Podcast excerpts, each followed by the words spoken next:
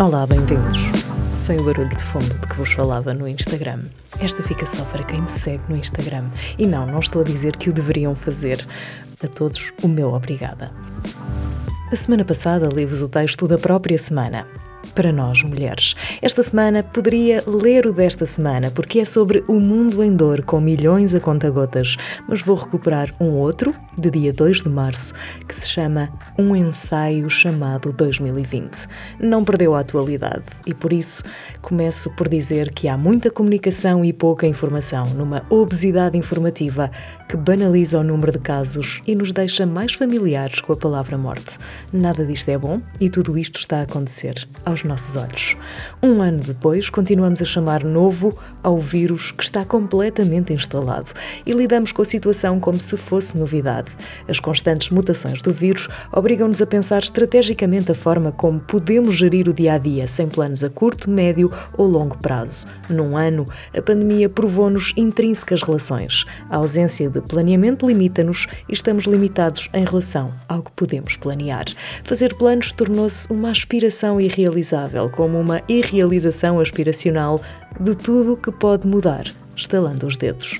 O desconhecido em relação à doença não permite previsões, mas permite perceber aparentes pormenores. Falta-nos preparação e planeamento, responsabilização e clarificação. Há muita comunicação e pouca informação numa tal obesidade informativa. O número de casos banalizou-se e estamos cada vez mais próximos da palavra morte.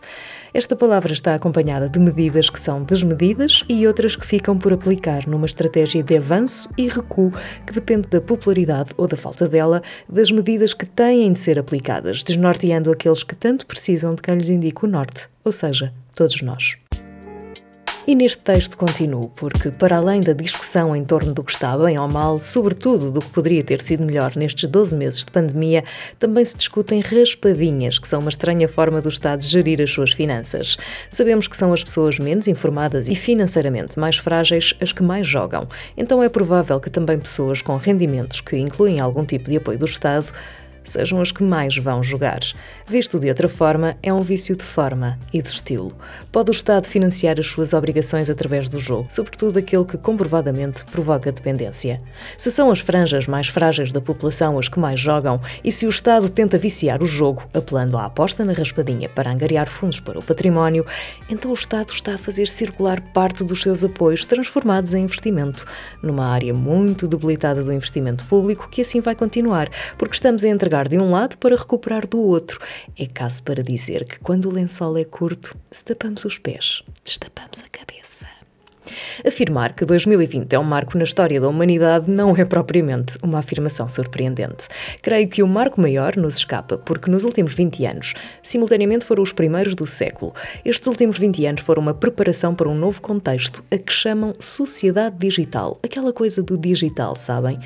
Esta ainda é muitas vezes observada como o novo contexto digital, ou pior, isso do digital. E para a qual acredite ou não, o governo está em processo de transição.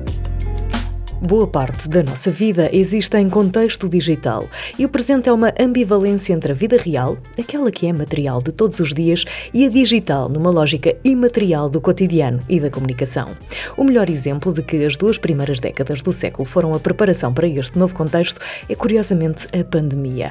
E algumas das formas que encontramos para nos relacionarmos, mantermos as nossas atividades e continuarmos a viver. Vou-vos poupar aos exemplos que todos conhecemos, porque a pandemia acelerou processos que já estavam em curso e obrigou a outros que se arrastavam no tempo, como quem empurra com a barriga. Uma decisão há muito tomada. Na verdade, é curioso observar o fenómeno de digitalização em Portugal. É assumidamente um dos mais avançados da Europa. Exemplos como a Via Verde ou o Multibanco são casos de sucesso, da mesma forma que impostos, registros e notariado, bem como demais serviços públicos, estão digitalizados, sobretudo no que respeita à cobrança ou aos pagamentos.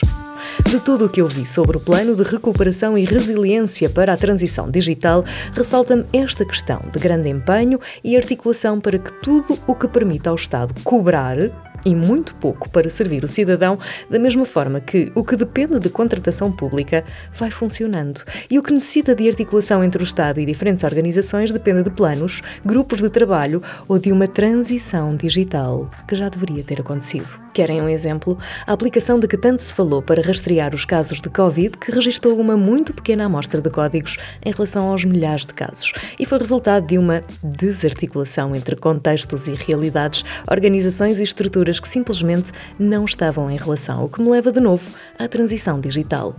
Os dados que alimentariam a app estavam interligados? Consta que não. Portanto, qual transição?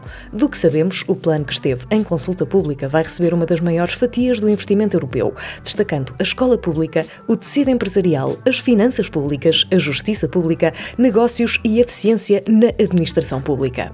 Pois. Um dos objetivos será o de criar condições para a inovação educativa e pedagógica, investindo na transição digital da educação. Eu pergunto, onde andamos enquanto se desenvolvia algo como a ciberescola? Uma pesquisa por Cyber School resulta em ligações que comprovam que, não sendo esta ainda a realidade, é já um cenário que nos permite educar os nossos filhos num regime semelhante ao homeschooling, que em Portugal não tem expressão.